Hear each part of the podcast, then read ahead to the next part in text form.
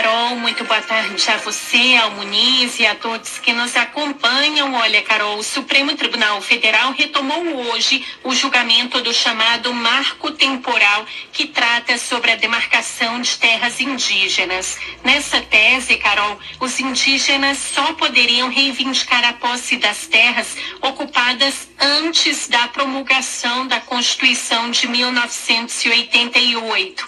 Na sessão de hoje, estão agendadas 39 sustentações orais, entre elas de representantes indígenas, da OAB e de representantes do agronegócio, que defendem o marco temporal para ter direito à reintegração de posse de áreas ocupadas por povos indígenas. A ação em julgamento é de um recurso da FUNAI que tenta reverter uma decisão do Tribunal Regional Federal da Quarta Região.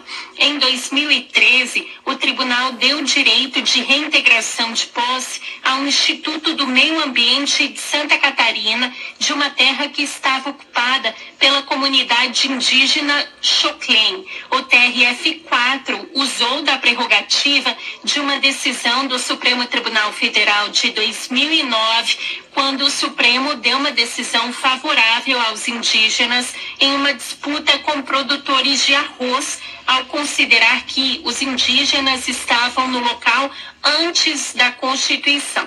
A decisão agora do Supremo Tribunal Federal vai ter repercussão geral para outros processos semelhantes que tramitam na Corte e que giram em torno de 82 ações.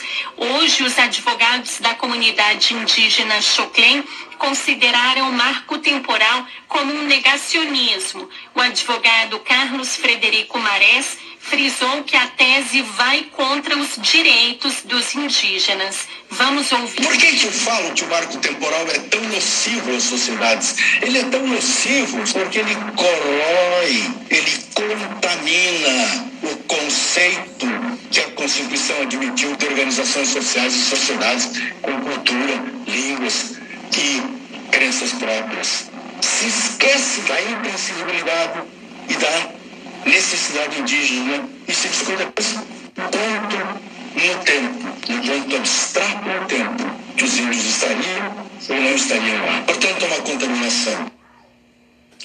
Oi, e qual é a tese do agronegócio nessa discussão, hein?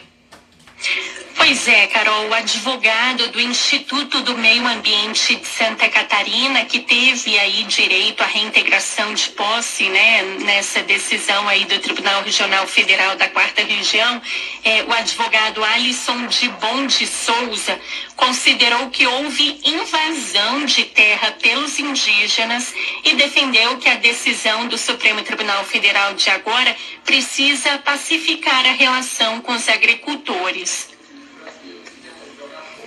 A decisão de mérito a ser tomada neste caso será um indicativo de qual país queremos construir.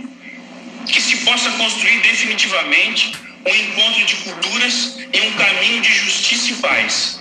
Precisamos proteger os direitos territoriais indígenas? Obviamente que sim, mas devemos também proteger os direitos dos proprietários, dos agricultores, que são essenciais para o desenvolvimento do Estado de Santa Catarina e do Brasil.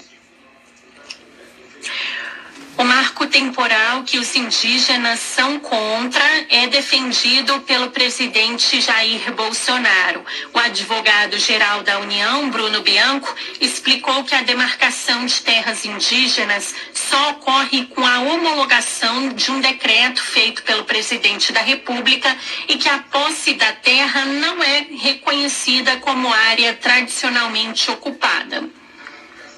O direito originário dos índios somente se aperfeiçoa, se aperfeiçoa com o decreto homologatório da terra indígena, quando então é efetivamente reconhecida a área tradicionalmente ocupada. Desta forma, entende-se que a emissão dos indígenas na posse não prescinde da observância ao devido processo legal que preside a devida demarcação.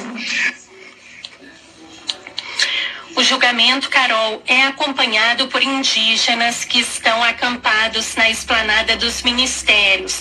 Hoje, no início da tarde, eles marcharam até a Praça dos Três Poderes para acompanhar o julgamento em um telão instalado ali em frente ao Supremo Tribunal Federal. Durante essa caminhada, Carol, houve um pequeno confronto entre os indígenas e a Polícia Militar. A corporação informou que, na altura do Ministério da Economia, um grupo de indígenas começou uma discussão com alguns trabalhadores que instalaram cartazes alusivos ao dia 7 de setembro e que esse grupo de indígenas teria ido em direção a esses homens com o intuito de agredi-los.